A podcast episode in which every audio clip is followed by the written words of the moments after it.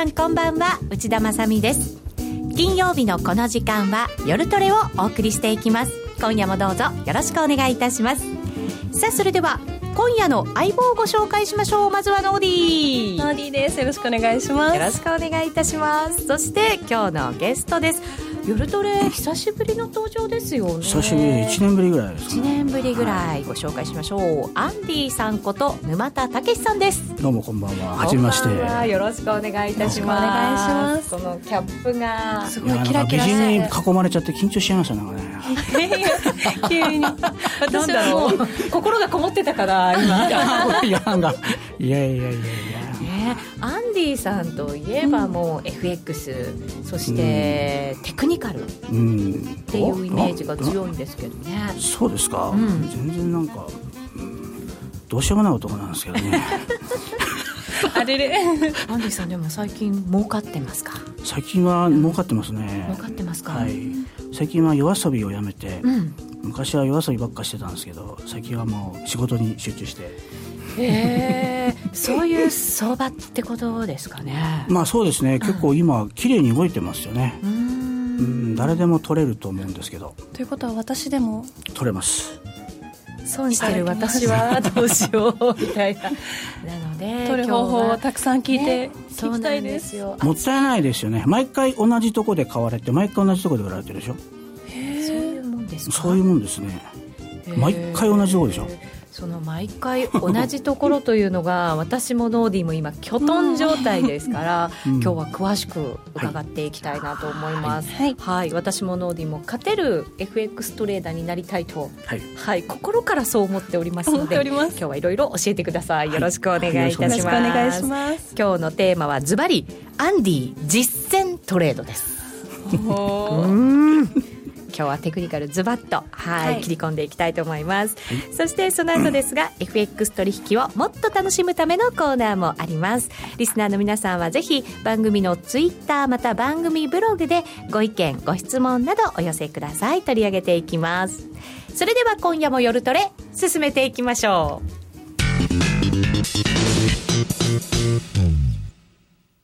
はい。さて今夜はアンディさんこと沼田武さんをゲストにお迎えしています。テーマは、アンディ実践トレードです。どうぞよろしくお願いいたします。アンディさんといえば、うん、私、一回他の番組で、はい、電話でご出演いただいた時に、初めて聞いた言葉があって、東京時間足東京時間足、はいはい、その時、電話でずっと聞いてたので、うん、あのうんうんはいはいと言いながら、実はあまり理解できていなかった のを今ここで告白しますけれども、はいはい、なので今日はちょっとこう分かりやすくその東京時間足を教えていただきたいなと思うんですね。はい、はい、まずアンディさんはいつもそういうテクニカルでトレードをされている、うん、そうですね、テクニカル、うん、見てこうパッと分かるというかな、はい、まあ、僕、頭悪いんでね、ちょっと見て分かるのしか分かんないんだよね、だからね。テクニカルって見て分かるパッとこうだから見て分かるもの、東京時間車だったらこう見て、どこが半値だとか分かるじゃないですか、高値がどこかとか、はい、そういうのでちょっっと相場見てるんですよね。東京時間足って、うん何ですか？知りたいでしょ はい、来たね。ぐっと来たねノーディー。言葉がポカンに。ねそうなんですよね。あもう字通り東京の時間を東京時間をろうそく足にしたもの、うん、とかね。なんですね。それがだから、うん、東京の時間って私たちが見てる9時から夕方の17時までが一応東京時間って言われるんですよね、はいはいそうそうですね。そこをだから一本のろうそく足に見立てる、そうです。そこだけロンドンとニューヨークは入れないっていうことなんだな。なるほど。じゃあ、普段見てる冷やしのそのスタートの位置を変えるわけではなくて、うん、東京時間の部分だけをローソクにするんですか？そこだけ。9時から17時だけ。へえ。ってことですね。私も最初に聞いたときに、うん、東京時間だけをつなげていってそれでチャートを作るのかなと、思ってたんです、ヨーロッパとニューヨークをもう全部抜いてしまって作るのかなと思ったんですけど、そうではないんですよね。あの抜いてるっていうか、むしまあそ、そこの入れないってことね、だからそれをね。うん、入れないんですか、うん、入れない。一個のそのローソク足の中には入れないというそう。ことなんですね。空白になるっていうことですね、うん、だから窓ができやすいっていうことですよね、うん、窓ができやすい。これって今日絵は出せるんですかね？出せますか？実際にちょっと、アンディさん、図を見ながら、はいはい。あのチャート見ながら、はい。これ、皆さんにも分かりやすく、ははいいちょっと紹介していきたいと思いますね。画面、ユーストリーム切り替えていきます。はい、切り替わりました。はい、えー実際に今、切り替わったのは、アンディさんにいただいたチャートなんですが、どこに映っーと、ドル円はい。かな？はい、ドル円の5分足のチャート、ユーストリーム、ちょっと今、遅れてきますのでね、はい、あ来ました、来ました、これ、アンディさん、今日提出してくださった、あこれねはいものなんですけれど、はい。ええ。一番左側うにん赤い枠があるんですよね。はいはい。これ、これはどこで僕は見れるの？これは見ないのえーと、じゃあこれを仲良くみんなではいこっちでアンディさん覗いてもらってですね。はいはいじゃあこれで見ればいいんですね。はい、すいません。そうなんですすいません。素人なんですいません。はい、これがアンディさんが作ってくれたチャートで、はいノーディも見えるかな、はい今見えますでこの赤枠で作ってあるのがローソク足、はい、これが東京時間9時から17時のローソク足。だからこの日は大陽線だったってことでしょ、これ。うんうんうん大きいのでね。下にちょこっとついてるのがだからいわゆるヒゲですよねはい、ヒゲです。はい。これが9時から17時まで。で、その次の日が、またこれ東京時間なんだけど、はいこの、あの、あれですね、トンカチみたいな形したやつ。青い線ね、日。陰線の。あ、これまで今変わっちゃった。あその前の足にちょっとしてもらいたいんですけど、はい。今変わっちゃった。戻ります？はい戻した、はい戻して青でできてるのが、じゃあ翌日なんですね。でそう翌日、その間に入ってるのが、ヨーロッパ時間とニューヨーク時間の5そうそういうこと分です足ということですね。ちょっと青がもしかしたら画面で見づらいかもしれないので、はい、よーく見てください。よくすごいじっくり見たらありましたね、ありますあります。私も見これが。次の日の線そう、次の日の線っていうことですね。はいでこの間の部分のあの横ばいになってるところはもう完全に無視をして無視する。無視する。はい。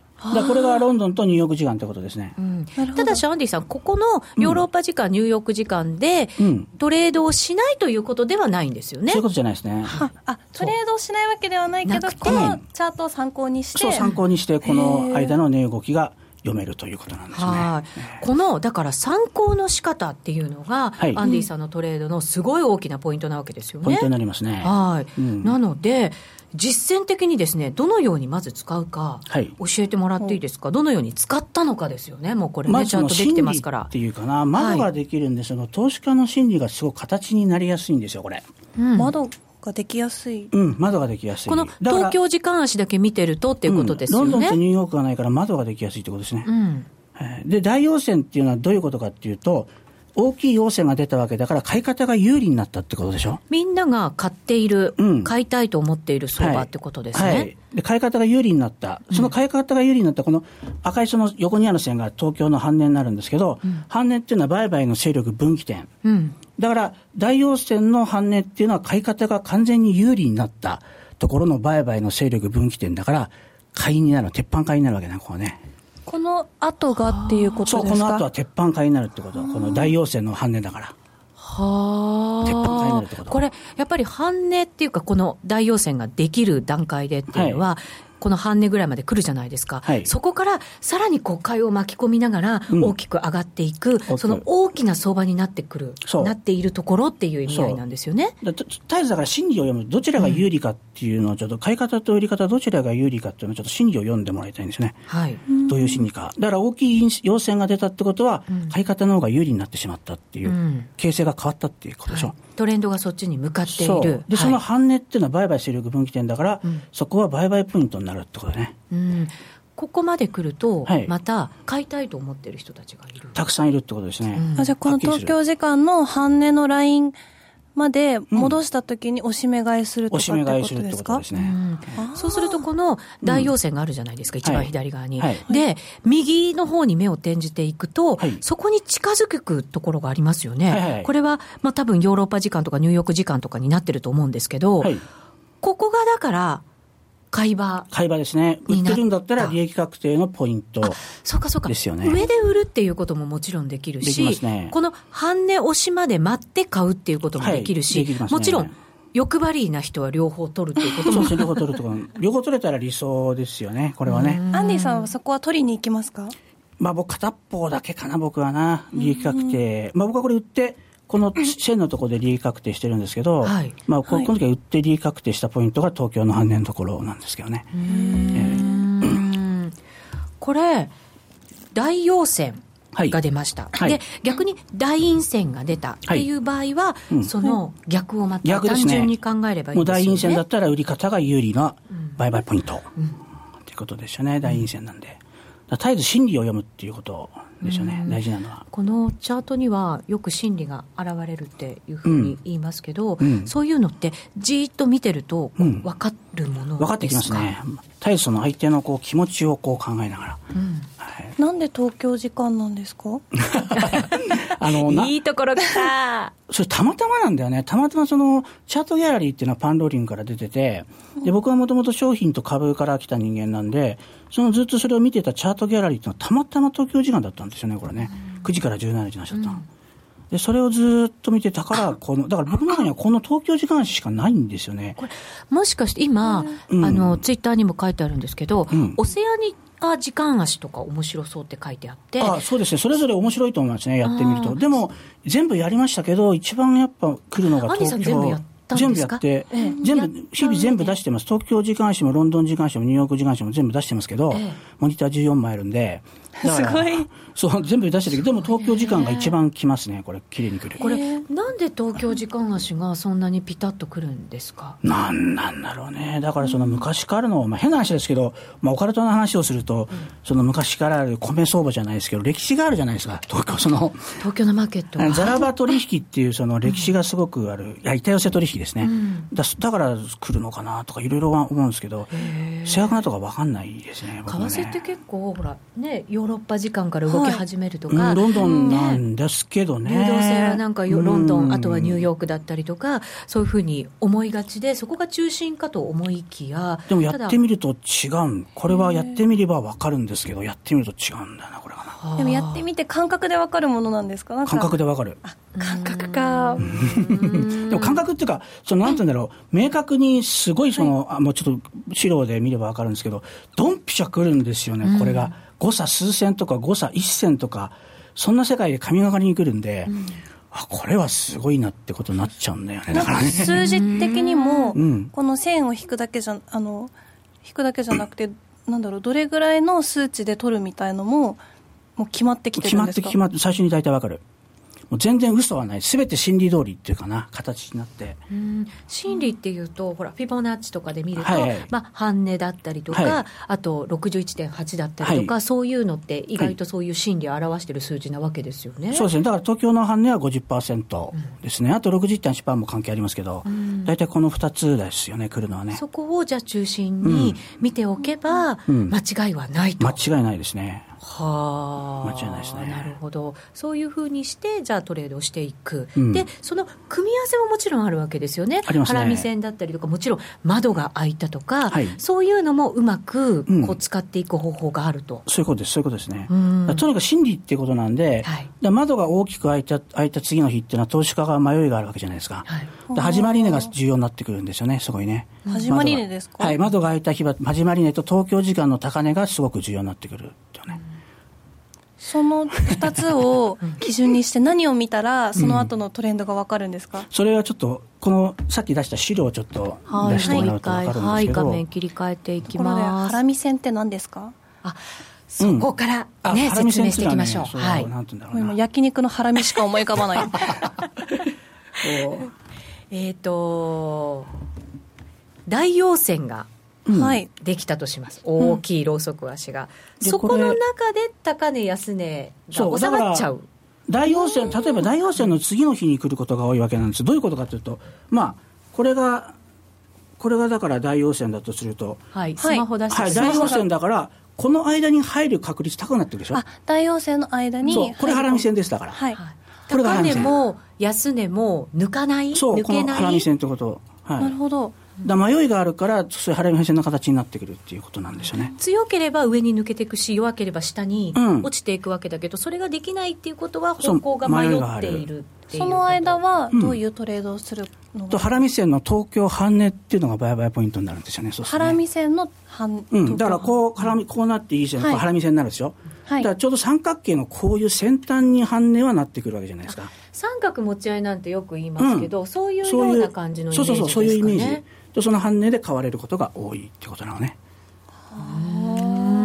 でこれはドンピシャくるんですよこれが。すっごい難しいけど今ちょっとだけ分かった気がします。じゃあそのハラミができて気迷いが出てる時は、うん、まあ、常に半値のあたりを意識したトレードをしていく。トレードそこがポイントになることがものすごく多くて最近は毎回そこで買われてるよ。毎回。毎回買われてるよ毎回。ドル円ですよ一昨日もそこでドンピシャ買われてる、うん、そうそう。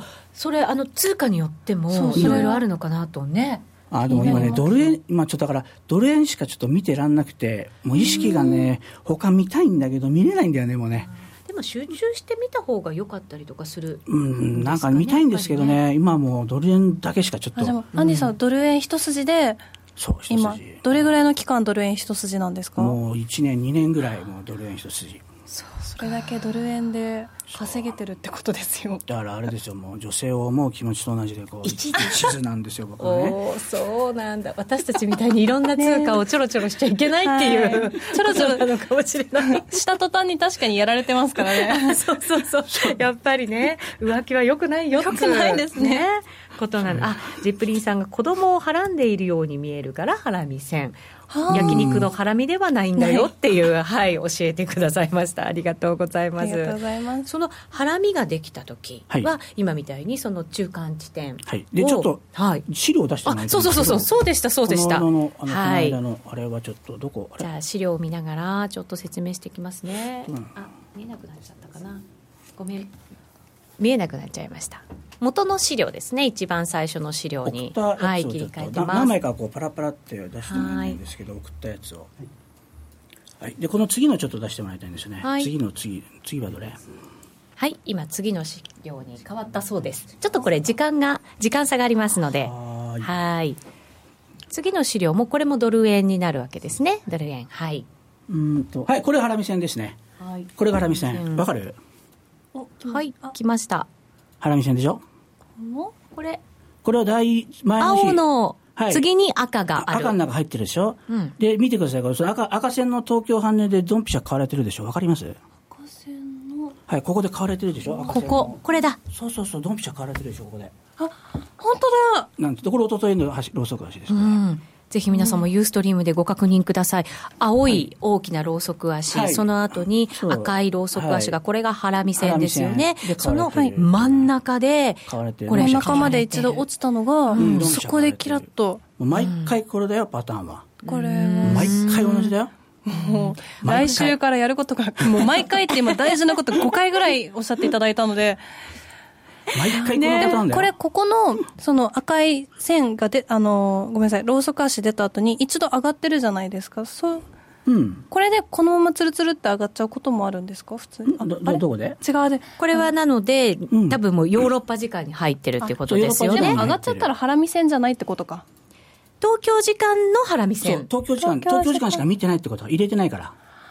9時から17時までしか入ってない。そこのポイントしか見ないわけですよね。そうそうそうそうそういうことなんだ、うん、だからその中心に来たら買いっていうのを、これは指し値とかで入れとくんですか、アンディさんいや、この時の状況っていうかな、ええ、やっぱりそのテクニカル仕様がなぜ機能するかって言ったら、多数決の原理があるからじゃないですか。はいうんだそれが意識されてるかどうかっていうのを見る必要があるんですよね。だから、ここでやっぱり理想は下髭が出た時に買うっていうのが、うん。うん、みんなが意識してるってことだから、多数決の原理が効いてるってことでしょ。そうか、買うポイントは髭なんですね。うん、一応、髭が出た出てからのがいいですね、はい、確認したからいいですね、そこで指し値とかを入れておくと、うん、もしかしたら下まで行ってしまう可能性ももちろんある、そうそうそう、そういうこともありますね、下髭が出て、うん、あ買いが入ってきてる、上に行きたがってる、戻りたがってるなっていうところで、自分もそこで買いでエントリーしていくっていうのが。一番いいんですね。インベスター F さんから、兼業の場合はどうやればいいんだろう、イフダンで仕込むしかないのかな？っていうコメントも入ってるんですけど。ああ、そうだね。だからこれ見てなきゃいけないっていうのは確かにあるね、だからね。うん。そうか。見られる時間に本当はできると一番いいんだけど、うん、その時間に近づい、あ、そのごめんなさい。ポイハラミ線のポイントに近づいてった時に、アラートとかを入れといて、ちょっと様子を見るとかっていうのでも。あそれでもできると、まあ、一応だから僕は音が鳴るようにはしてあるんだけどね、うん、ああそうか。音が鳴るようにしてその動きをしっかり見ていく。うん。なるほどなるほどえーまあ、それぞれに工夫して。そうですね、はい、これ今ハラミ線のところを教えてもらったんですけど、はい、えっ、ー、と窓を開けるっていうのあるじゃないですか、はい、この場合はどんなふうなはい。えっ、ー、と、ね、操作をアンディさんが。あ、これね。はい。なので、ちょっとこれ、もう一回、ハラミ線のところで、うん、えっ、ー、と、皆さんに、ここで買いっていうのをですね、ちょっと、えー、指していただけますかね。せっかくなので、これすごい大きいですもんね、これね、窓ができてるんですよ、一応、ここで。この前の日、大陽線の次の日ね。はいうん、これ前、窓ができてるんです、ここここで。で、この場合は、東京時間の高値が買いになる。ことがあるんだけど、はい、これ、売られちゃってるでしょ、うんうんうん、窓っていうのがもう一回これさしてもらっていいですか？ここにあここに窓があるの、うんうんうん、ここに窓があるのここに。あ下にあるんですね。前の日にある実際にこれ見えないんですけど、はい、窓が開いてるんですね。下に窓が開いてる。これ何日だつい最近だよね。えー、っと、これ、えー、すみません、いつ？あ、13日ですね。うん4月の13日。13日。うん、はい。今週ですよね。えー、月曜日ですね。月曜日。はい。で、これは窓ができてる。はい。下に窓があると。はい。で、窓ができた時っていうのは東京時間の高値っていうのが買いポイントになるんですよね。うん、で、その時はね、やっぱその半値の規則性が出てるかどうかっていうのがすごく重要で、うん、ちょっとこ、ちょっと難しい話なんだけど、はい。ちょっと難しい話するよ。ここ、ちょっとよく聞くところですね。ちょっと難しい話するよ。はい。これ、半値、この緑色の線あるでしょ、上のとこに、ここに。半値の上の緑色の線大陽線の上のところに緑色の線があるでしょこここれわかるかな？はちょっと薄いんですけど、はい、はい、これは東京時間の高値にその日の半値を足したものなんですよ半値半値で動く。半値、上に行ってるんですね。はい。で、ここで止まってから下がってきたときは東京時間の高値で買われる。これは過去1年間勝率100%。もう一度よろしいでしょうか、先生。はい、これだからここの東京時間の高値で、半値足し、はい、半値東京時間の高に半値分足したのがこの緑色の線なんですよ。ああ、はい。東京時間が100だったとすると、半値は50ですよね。うん、そう、150ってこと。なので、うん、東京時間のその高値のところに50を上乗せしていって、150になった地点が、その一番上の緑のライン。はい、緑の線。はい。ここで止まっって下げてきた場合は東京時間の高値で買われます。はあ、実際にアンディさん、この後、うん、その高値付近のところまで、ぐーっと上がってますよね、はい、値段が。はい、で、なので、ここまで、まあ、来たら、下に行って、東京時間の高値のところで、買いっていうふうなイメージでい。いですかね。はい、つついてないでしょ、これ。うん、だから、これは割ってくるっていうふうに読めるのね。あなるほど。その、うん、えっ、と、その150のところにタッチしたら、はい、戻ってきたらまた買われるけれども、うん、もタッチできなかったら、はい、そこまでのモメンタムがないよっていう、そうそうそう。勢いがないよっていう。高値に終わっちゃうんで、この場合は。で、これは過去1年間ずっとドル円で調べてもらいたいんですけど、勝率100%。一回も負けない子は。ちゃんと、勝率、こんな1年とか長い期間で勝率100%って。100%ですね、これは。これはアンディさんはいつも何足で見てる？何足でこれは5分足ですね。5分足の中にこう東京時間車が入ってるっていうね。で、これでちょっとだから売り入れてるんですよ。この、この、この。なるほど。勢いがだからなかったから、うん、だからここの、今度はそこから売り。はい、だここのところで、これ、これがそうなのね。ここで売ってるのね、だからね。これは実際のアンディさんの、この日の売買の記録を持ってきて、そんなの見せていただいてもいいんですか？あ見てください、どうぞ。下手な売買ですけど。あの、アンディさん、ちょっと話変わりますけど、ええ、いつも50枚。いつも50枚ですね、僕は。やってるんですね。50枚。本当だ。これって、うん、えっ、ー、と、何か意味があるんですか？あ、やっぱその、なんつうんだろうな、その物差しなんですよ、この50枚っていうのが。うん物差し、うん、はい。だなんつうんだろう、下値が硬くなってる時っていうのは、同じぐらい利が乗って切り返してくるっていうのを繰り返していくのね、うん、下値が硬くなってる時っていうのは。下値が硬くなってる時。それはその同じ通貨の量だから分かる？分かる分かる。だからこれを動かしちゃうとその下値がどうなのかな強い相場かどうかって分かんないんだよねだからねよく私とかノーディーは、うん、こう倍買えるなと思った時に倍にしちゃったりとかするんですけど、うん、それダメです証拠金余ってる買っちゃえみたいなもう同じ、同じところで同じ売買をやるっていうのがやっぱり、相場がどう、相場と会話するっていうかな。相場を、相場の機嫌を取るわけですよ。どういう、今日は機嫌がいいかな、機嫌が悪いかなって分かるわけですよ。同じところで同じ売買をやれば分かるでしょ。分かってくるでしょ。同じところで同じ売買をやるんですよ、ずっと。それ書いちゃダメ、それを。そうか、そうか。その半値だったら半値決めて、そこで同じ通貨ペアで、うん、で同じ数量で。同じ量で。同じ数量ずっとやるってことね。はあ。動かしちゃうと分かんなくなるこれごちゃごちゃになって下値が硬いなっていうのはどうどういう動きで分かってくるんですか？大体同じぐらいの利幅で切り返してくるとき貸し下値が硬くなってる時ですねだから10ピップスぐらい利が乗るのが何回か繰り返すけど、それ以上利が乗らないで切り返していくんだったら、下値が硬くなってるってことで、ね、そうやってちょっと見ていくとか見てるんですけどね、ね。そうすると、じゃあ、安心して買いで入れるよとか、うん、売りで入れるよっていうのが、はい、自分のトレードの中で感覚として分かってくる。だこれ、ここはだから利確したのは、これ、ちょっと見てもらえば分かるんですけど、東京の半年のところで利確してるんですね、これね、ここね。これは。東京の半年のとこで、あさっきあのか売りで入ったところです。タッチしなかったから売りで入って、うん、東京の半年のところで行ったからそっかもう上がるって分かってるから。そうそこで上がる。まあここでだから土天買いすればよかったんだけどこの時も疲れちゃっててねもうね。その前に結構400枚とか買い入れて縦にストップになってるんですよこれ。だもうくったくたになってたのこの時はねもう勘弁してって感じでこれその東京時間の、はい、もちろん半値っていうところもすごい重要ですけど、ええ、今日の中ではその始め値始まり値っていうのも重要ですね。ものすごい重要、まあ、今マーケットのマーケットの主役は今東京時間じゃないですか。今って主役は東京時間なんですか？東京時間ですよやっぱり。東京時間の始まり値だってと、バーンって、なんか必ずなんか、なんか日銀のいろいろ発表とかって大きく、大きく動くのって東京時間でしょ。うんうんうん。そうか。あのギリシャでいろんなものがあったりとか週末何かあったりすると、一番最初に、まあ、もちろんオセアニアもありますけど、ええ、まあ、東京私たちが見てるの東京時間。だからそこで中国なんかも入ってきて、うん、中心は東京時間だよと。でこれちょっと、うん。ちょっとこれ見にくいんだけどね、ちょっと、はい、これ一応ね、このその東京時間のその始まり値の売買っていうのは結構面白いのがあってね、始まり値がその高値になるかっていうのとは後から分かるでしょ。はい、でも、この高値をフィボナッチの起点にして、直近安値から何パーセント戻ったかっていうのを見ると、その分かるんだよね、大体ね。金安値それは何が分かるんですか？50%戻しか61.8%戻しで売られたときは、はい、そこが高値が確定するっていうね。はあ。そう。だからこれ、起点がここでちょっと見にくいんですけど、うん、これ拡大できるのかな？こう、あ、できますね。はい。うんこの起点のところをフィボに、フィボの起点にしてるしてるでしょ東京の始まり値を起点にして、はい、はい、で、ここが直近安値。はい。で、ちょうどこれ見ると61.8%と東京の半値が一致してるのね。これ。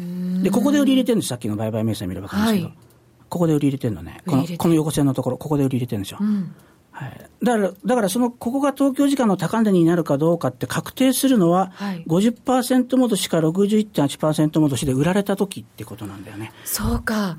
その終値がもう高値だよ、それ以上はいかないかもしれないよ。うん、うん、っていうの確定するのは、この50%か60.8%戻しで売られた時に確定する。線を割っていったら、もう始まり値は高値、だからそれ以上上がらないっていうのが、うん、はいこれだとだから、まあ、一回ここで超えちゃってますけど、うん、この60.8%で売られてるでしょ。で、ここは東京の半値とでこれ一致してるんですよね、ここね。じゃここで、ここで売り入れたの、これ。はあ、そうか。半値、もしくは61.8%のあたりで、しっかりこう動きがまた変わってくるっていうことが、はい動きをさらに確実にしてくれている。ここここが高値っていうのはここで確定するってことだ、ね、これこの話聞いたからちょっと今日チャート線が細めでみ、うん、あの見えなかったのとかあるかもしれないんですけど実際のチャートを使って自分でもう一回分析したくなりますね。ねたくさん。そうです、ね、面白いですよやると、うん、アンディさんいまだに手書きのチャートとかつけられてるんですか？あつけてますね。手書きのチャート。手書きのチャートつけてます、東京時間足東京時間足今ずっと。何を使ってつけるんですか？方眼紙を使ってああ、チャートへの愛、ね、なかなかこういうふうに。そうそうチャートへの愛なんだよ。だから好きな人がいたらこう手書きの手紙書くでしょこう好きな。どうです？男の人に書いたりしない？今の人みんなメールでかなんかであの LINE かなんかでやってるでしょ？LINE って言っちゃう、うん、ダメなんだよそれじゃあ。手書きで書かなきゃ好きだって。ですね。話手書きで書くときは東京時間のローソク足はくっつけて書きますか？え？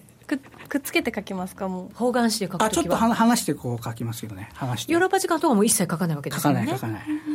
そうかでもそれで書いておけば一日一個でいいわけですよね。そうだそんな、うん、それだけでも売買できますよ十分ね。ああそうか。それちょっとやってみようかな。あいいおすすめですよ。いいですよ。やってくださいやってください本当ぜひ。わかりました。今日本当に東京時間足の重要なところ2つしか聞けなかったので、はいはいまた次回をですね、はい心待ちにしておりますので、アンディさん、ぜひ、はい、これに懲りることなくはい、お越しいただきたいと思います。はいジェイドさんからすごいというコメントをいただきました。またですね、えっ、とね、その他にも、ドル円だけでモニターを14枚も使うんですかっていう質問が入ってきましたそうな。の、14枚。あまあ、株もやってるんですけど、まあそうですね、モニター、まだ10枚ぐらい使ってるかな、ドル円だけで。それえーは何に、どんなものを何に振り分けてるんあですいやだからか結構ね、僕はもうなんか、なんか極めないと気が済まない性格でね、いろいろと研究してることがあるんですよ、日々。それもちょっと含めて、こう、いろいろと出してるっていうね。うんえーこれ、ツールを使えれば、このトンカチは書けるけど、専用ツールがないとやりづらいのかなみたいな書いてあるので、まあでもこれ自分作れるでしょ？どう？みんなつ作らないどう？どうなんだろう？でももう方眼紙を変えば解決するっていうことが分かりましたからね。私、前に、えー書こうと思って、あの日々、チャートをね、はい。方眼紙買ったのがあるので、はいまあ、何年越しかの、書いてください。はい。でもこんな東京時間足書いてみ100%ますとか言われちゃったらもうこれ書くしかないですからね、東京時間足。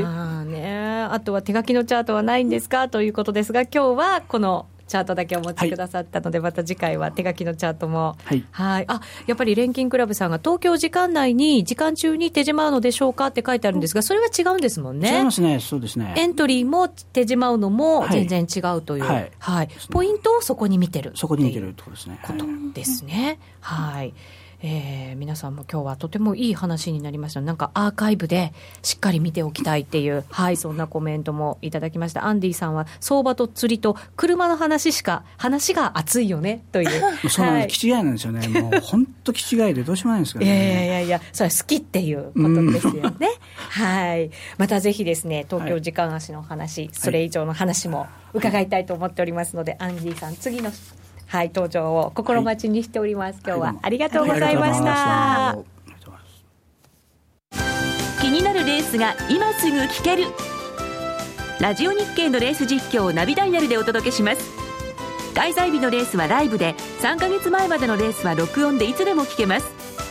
電話番号は0570-008460 0570-008460 0570を走ろうと覚えてください。情報量無料かかるのは通話料のみ。ガイダンスに従ってご利用ください。ソニーの卓上ラジオ ICF-M780N 好評発売中。デザイン操作性もシンプルなホームラジオです。ラジオ日経のほか AM、FM が受信できます。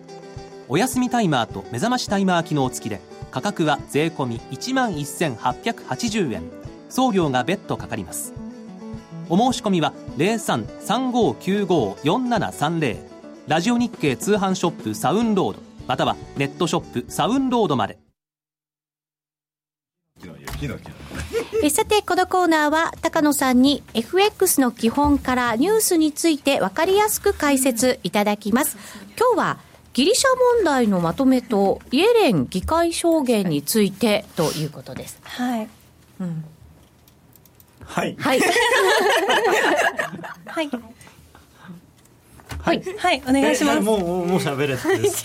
そういうことみたいですよ。なんかもう、はいギリシャがね、高野さんのおっしゃってた通りに、うん。ちょっとね、あのもうあと1日、2日かかるのかなと思ったんですけど、まあやっぱりもうとにかく時間がないんで、一生懸命頑張って、17時間ですか、なんか首脳会議やったみたいで、どうもあの集中力。朝まで仕事しないと仕事した気にならないみたいで、あのヨーロッパの首脳の方は、よく朝までやってますよね。でねまあ、結局はその、まあ、条件付きということで、まあ、僕はもうちょっとこうユーロ圏側がもう少しはこう妥協するのかなと思ったら、まあ、ほぼギリシャの方はまあ全面降伏というかすいませんっていう感じで。でまあ、条件付きということで。で一番の問題だったのがその、まあ、ややはりその不信感がやっぱり非常に強いんですね。特にドイツをはじめとするドイツとかフィンランドとかそういう北ヨーロッパの人がギリシャに対してものすごく不信感が強くて。あのまあまあ、しょうがないんですけどね、今まで約束したことを守ってこなかったのはギリシャなので、でまあ、いいと、だからここれをやったら支援してあげるよということで、一番まあポイントとしては、もうこれ、15日に可決されたんですけれども、その議会でその法制化をしろと、あの法律でその例えば、あのこれ、字が間違ってるか足りてないな、あの資料、これ、字が足りてない、付加価値税が価値税になってるという。まあその消費税ですね要は、あの日本でいう消費税がの軽減税率をあのもっと減らせと。だちゃんとあの23%だったかな？あのあのちゃんとその税率で取りなさいっていうのとか、うん、あとはその年金を減らす。それからあのまあプライマリーバランスの黒字目標っていうのがあるんですけれども、それに届かなかったときに自動的に歳出削減をするような法制法律、うん、まあ、そういうものをですね議会でちゃんとあの法律にしなさいと。でこれが一番あのハードルが高かったんですけれども、これはまあ無事にもう通過をしたと、まあ、あと、えー、7月22日までにこれをやりなさいとか、数週間以内にこういうことをやりなさい、まあ、ほとんどがですねその今までちゃんとできてなかったんで、タイムテーブルをしっかりとしろと、だから何々やりますあのそのうちやりますっていうんじゃなくて、何月何日までにこれをやって、いつまでに何月までにこれをやって、何月までにこれをやって、こういうふうにやりますっていう、きちんとその時間を決めてあの約束をしろということですね。でそれ以外にこれドイツがすごく主張してあのギリシャは最初非常に抵抗したんですけれども、えーとギリシャのその国有財産とかですねそういうものをあの独立したファンドを創設して、そこになんていう移管するというか、そこに預けて、そあの政府がややってると、要するに信用はできないと、だから独立した政府じゃないところに、えー、その資産を移して、それでそこのそのお金を使うようにしろということで、うん、でこれ、最初はね、結構ひどかったんです、ドイツのその、まあ、ショイブレさんという財務大臣が、えー、なんていうのかな、そこの総裁をやってるドイツの国立のその銀銀行というか金融機関にその500億ユーロ分の資産を移管して、うん、でもうドイツが要するに全部管理するからよこせみたいな感じになっちゃって。うん。それはさすがにギリシャとしては、そんな失礼じゃないですか、国有財産をその人、他の国に取る、まあ、結局はこれ、ギリシャの中にそれを作って、ギリシャ人が管理をするということになったんですけど、はいまああのそういうような状、まあ、でも本当に500億ユーロ規模なんて、そんなにあの国有財産あるのかしらっていう説もあるんですけどね。あそうなんですか、うんあのまあ、港湾施設、港の施設とか、そういうものが主なものなんですけど、本当にそんな価値あるのっていう説はあるんですが、まあ、一応そういうことでなったと。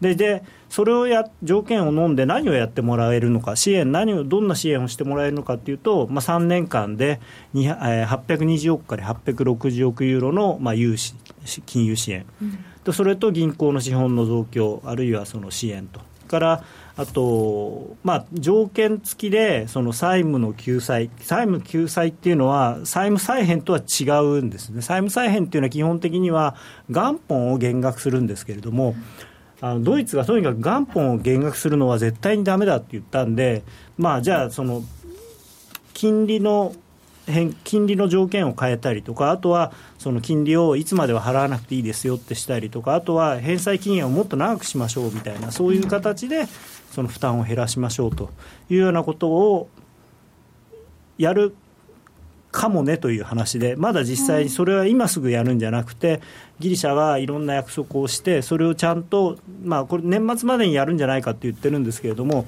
着実にさ何ヶ月間かその守ってあ、今度はちゃんと約束守るんだっていうのをみんなに示したら、少し負けてやってもいいぞっていう、まあ、これも非常に。その馬鹿にした話ではあるんですけどね、まあ、ただ、今までのその、まあ、ギリシャがやってきたことを考えると、まあ、ある程度しょうがないのかなと。まあ、いうようなこと。であとはあのー、これもなんか変だな。レイアウトがおかしくなってる。まあ、レイアウトは仕方がないとして、はい、気になる。そう。で、えーまあ、あとはその成長パッケージって言って、まあ、その投資をねあのギリシャがもっと景気が良くなるように投資をしましょうと、でそれは350億ユーロぐらいの規模でやるっていう話が出てますと。はい、でそれと、あと、まあ昨日基本的に合意に達したのものとして、えー、つなぎ融資、うん、えー、70億ユーロということで、えー、これでですね、えー、一応、えーまあ、直近あの予定されている、えー、ECB が持っている国債のあのなんていうか償還、これがまあ可能になるということで、うんはい、まあ、ギリシャのデフォルトっていうのが、まあ、事実上、もうこれでなくなったと。いうことなんですね。であとはその ELA という銀行への支援、うん、これも9億ユーロ拡大したんで、まあ、銀行もいよいよあの営業再開できる見通しが立ってきたと。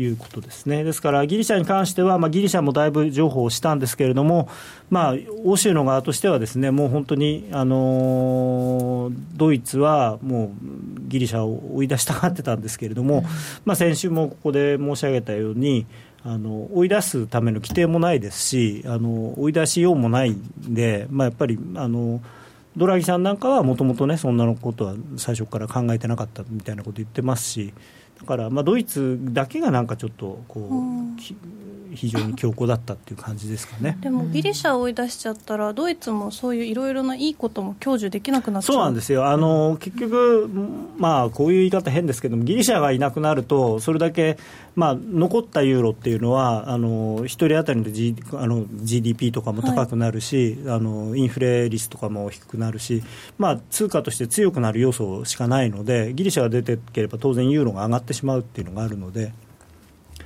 まあ、こういう状況になると、なんか今度、そのユーロ出ていきたがるのはドイツじゃないかなって言ってる人もいますけれども、でもドイツはね、出てったらもう、通貨高でも本当にスイスどころの話じゃないですからね、うん、今回のドイツは勝ちすぎじゃないでしょうか？勝ちすぎっていうか、まあでも、結局、一番お金出すのはドイツなんで、あのーもうドイツとしては、本当にこうお別れをしたかったのが、お別れができなくて、ですね延々と支援をしなきゃいけないということで、はい。はい、まあでも、まあ、ほぼ想定通りだったんじゃないかなと思いますね、結果としては。なるほど、はい、これでしばらくはまあ、ギリシャのそうですね、あの件は落ち着いたと、うん、もちろんこの件が完全になんていうんですかね、終わりになるっていうのは、もう本当にギリシャは、えなんていうのかな、まあ、その債務を減らしていかないとならないので、まあ多分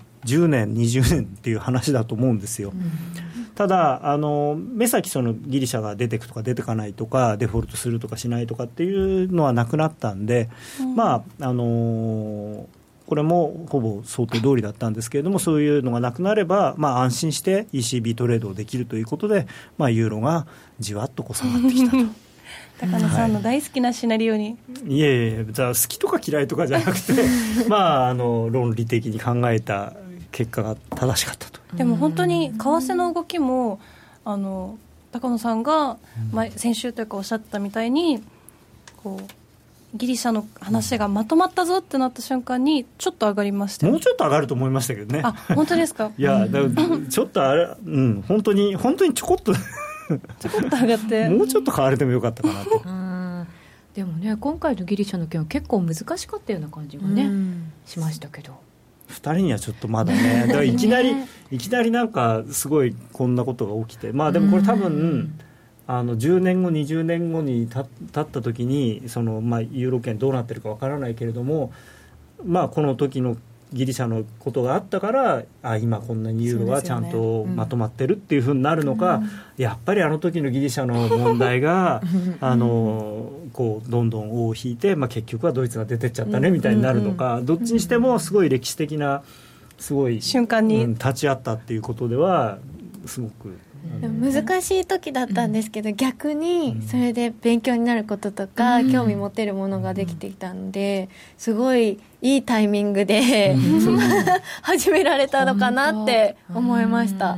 中国の件もありましたし、これからアメリカの件もありますし、まあ本当に大変な時に始めたけど、これ乗り越えていろんなものが見られたら、またね、視点が変わってきそうな感じがしますよね。まあ、ある程度乗り越えちゃうと、今度刺激が足りないって言ってなんかだってでも、すごい早いです。私始めたばっかりの時ファンダなんて全然気にしてなかった、うん、いきなりね、うん、こんな難しい話っていうか。中国もねちょっと怪しいですね、まあ相当ガチガチにやってるんで、なんとかなるとは思うんですけど。そうですね。そのあたりとまたイエレンさんの証言については、はい、この後のコーナーで伺っていきたいと思います、はい、ここでお知らせです。相場が大きく動き始めた今だからこそ FX にチャレンジしてみませんか？FX プライム by GMO では多彩な FX 商品を提提供しています。自由に取引できるスタンダードな FX なら選べる外貨を、ストラテジーを選んだり作ったり、システムトレードをするなら選べるミラートレーダーとちょいトレ FX。そして値動きが小さくても取引チャンスがあるバイナリーオプションの選べる外為オプション。自分の投資スタイルに合った FX を選べます。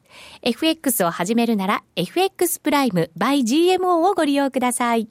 株式会社 FX プライム by GMO は関東財務局長金賞第259号の金融商品取引業者です。当社で取り扱う商品は価格の変動などにより投資額以上の損失が発生することがあります。取引開始にあたっては契約締結前交付書面を熟読、ご理解いただいた上でご自身の判断にてお願いいたします。詳しくは契約締結前交付書面などをお読みください。CD 金井さやかの90日で仕上げる TOEIC テストステップバイステップコーチング好評発売中。500分にも及ぶ音声ファイルとボリュームたっぷりの PDF ファイルを1枚に収納。しっかり確実にテストに向けた指導を受けることができます。お値段は税込5400円。送料が別途かかります。お申し込みお問い合わせはパソコンスマートフォンからラジオ日経ネットショップサウンロードまでどうぞ。スマホでラジコを聞いていたら突然親父が大声を上げた。おおその曲懐かしいな。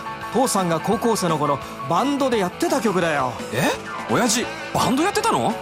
懐かしいあの音楽に会える。新しい会話が増える。スマホでパソコンでラジコ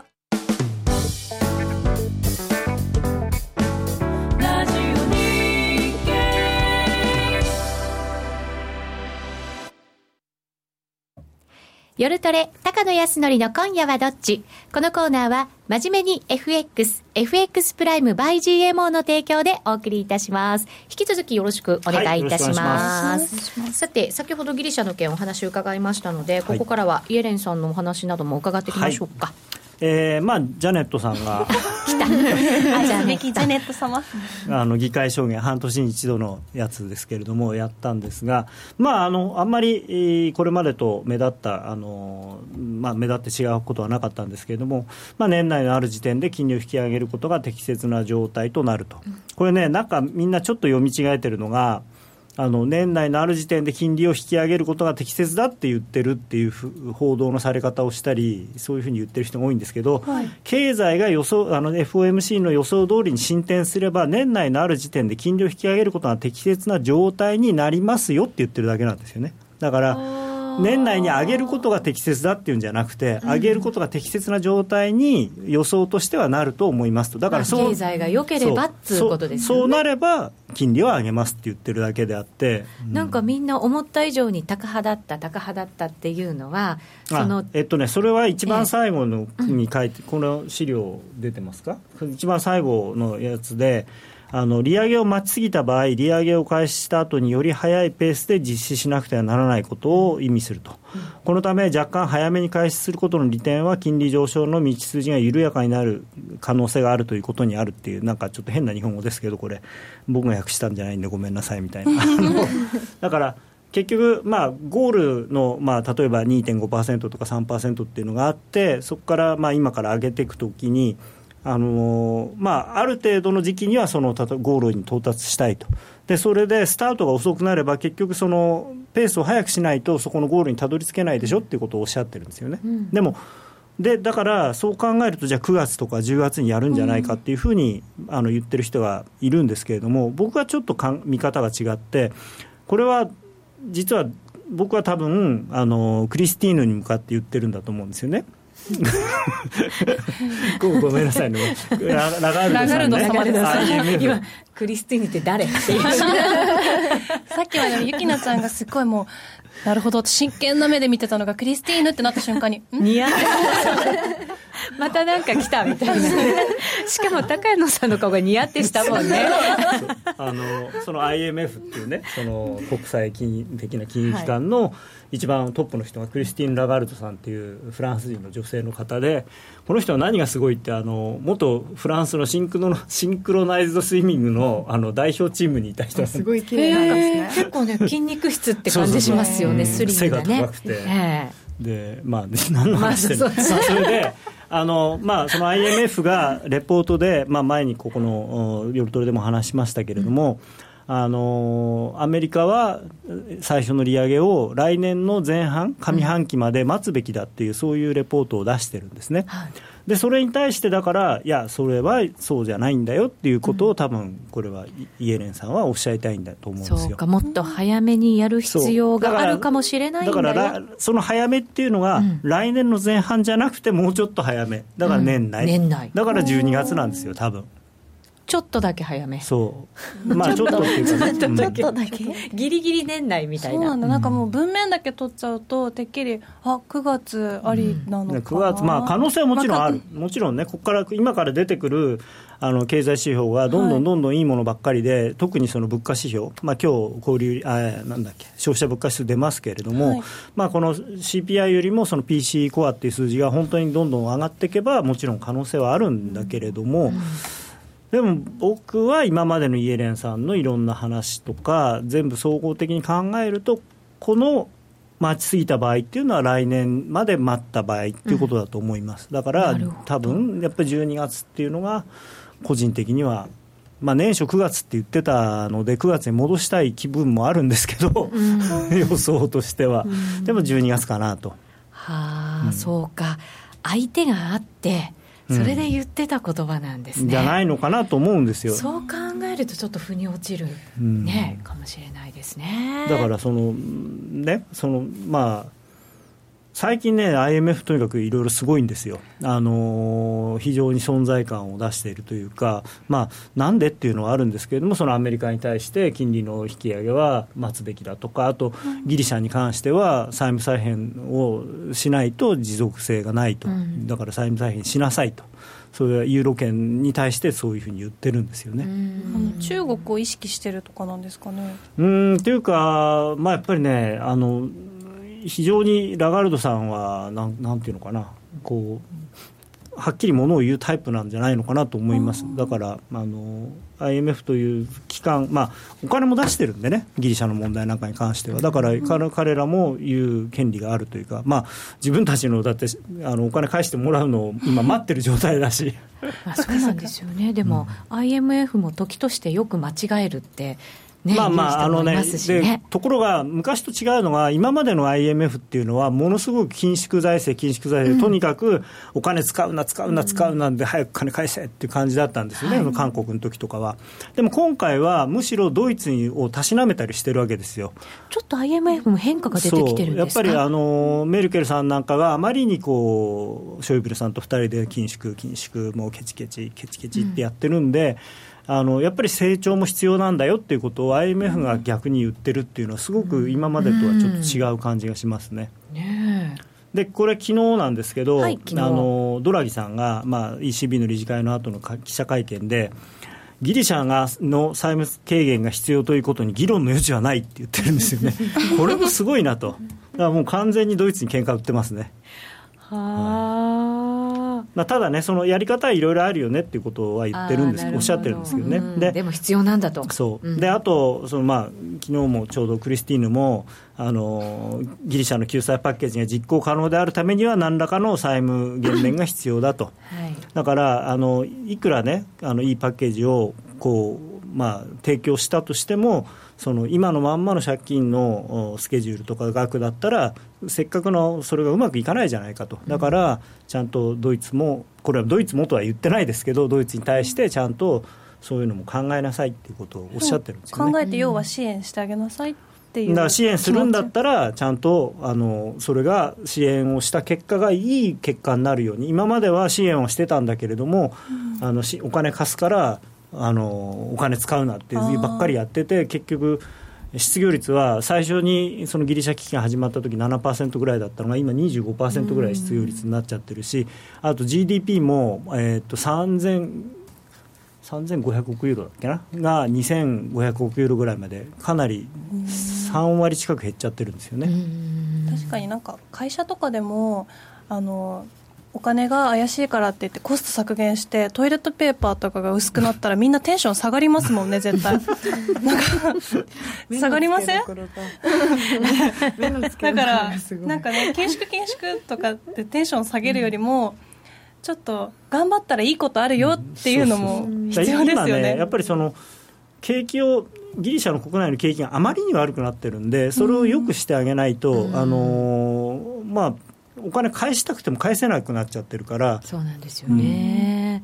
だからそういう状態にさせてあげることも、そうですね。まあ、まあ周り非常にが、重要だと。はい、の責任としてね、あるのかもしれないですね。まあ、どうしてもその元本を削るのが嫌だったら、もう例えばその向こう10年間は、もうこの分に関しては一切金利もいらないしということで、こうポンとこう、ね、先送りしちゃうとかっていうことしかないのかなと思いますけれどもね。うん。まあ、それは長い目を見て、アメリカの利上げなんかも、そのギリシャ、ヨーロッパ、しっかり見ていかなきゃいけないわけですが、来週のポイント、どうでしょうね？来週。はい、はい。話は飛びますが、はい。来週はですね忘れてたと思います。あのニュージーランドがおそらく利下げをするという予想になっておりなんましてかね、そういうこれまたね、あの例の僕の大好きな入荷が 大変なことになっていて、はい。あの2週間に1回あのオークションがあるんですけど、この間、その10%ぐらい安かったんですよ、前回に比べて、2週間で物がすごい大きいですね10%安くなるってす、おかしいでしょっていうぐらい。でまあ、これ、脱脂粉乳の値段なんですけど、はい。はい、これやっぱり中国とかの需要が落ちてるっていうことうんまあ、のそうなんでしょうね、でもそれも不思議ですよね、だって、うん。そのまあ、食料品ですからね、そう簡単に、一番そのなんていうの景気の影響を受けないはずのもんじゃないですか、しかも贅沢品じゃないですからね、牛乳とか脱脂粉乳そこまで落ちるっていうのはね、どういうことなのか、ちょっと考えていかなきゃいけませんが、これ、チャートあるかな？僕あチャートを高野さん出すまでは時間があまりないかあもしれ本当ですか、ませんがこれ、入はい荷とニュージーランドドルというチャートなんですけど、はい。この青い方がですね、その入荷の、まあ、インデックスなんですよ。これあのリーマンショックでどーんと落ちたところまで落ちてるんですよね、今、でだからまだそういう意味では、ニュージーランドドルは、これ、タイドルですけれども、えーリーマンショックの後は0.5まで下がってますから、今、0.65ですから、まだ下げ余地があるというかあの見方もできるんで、まあ、ちょっとニュージーランドドルはね、あの注意が必要なので、あの安易にスワップポイント狙いで買うのはやめてもらいたい。これまたちょっと延長戦で詳しく伺っていきましょう、そのニュージーランド中銀の政策金利発表は23日木曜日の早朝早朝ということになります。最後に今夜はどっち？手短に。ユーロドル売りたいですね。はいなるほど。はい。まあ安値も切れてきてますね。あうのん、ちょっとじわじわっときちゃいましたよね。はいまあこれあの16日の安値を試すんじゃないかなと思いますね。はい、今夜取引するとすると、ユーロドルの売りでというアドバイスでございます。来週もお楽しみに。高野康則の今夜はどっち？このコーナーは、真面目に FX、FX プライム by GMO の提供でお送りしました。さてそろそろ番組もお別れのお時間となりましたまだまだ延長戦ありますのでね先ほどのニュージーランドの入荷の話もちょっと気になりますし、えー2人がどんな夏休みを過ごそうとしているのか。そこにノーディーも加えてね。そのあたりもちょっとね延長戦では聞いてみようかなと思いますのでぜひ皆さん質問などもお寄せいただいて、えー、賑やかな中に皆さんも加わっていただけると嬉しいなと思います。3連休ですねこの週末ね。そうですね。海の日でしたっけ？ね。海行きたいですね。なんて。あでもあんまり天気良くないのかな。はい。皆さん良い3連休をお過ごしください。それではさようなら。さようなら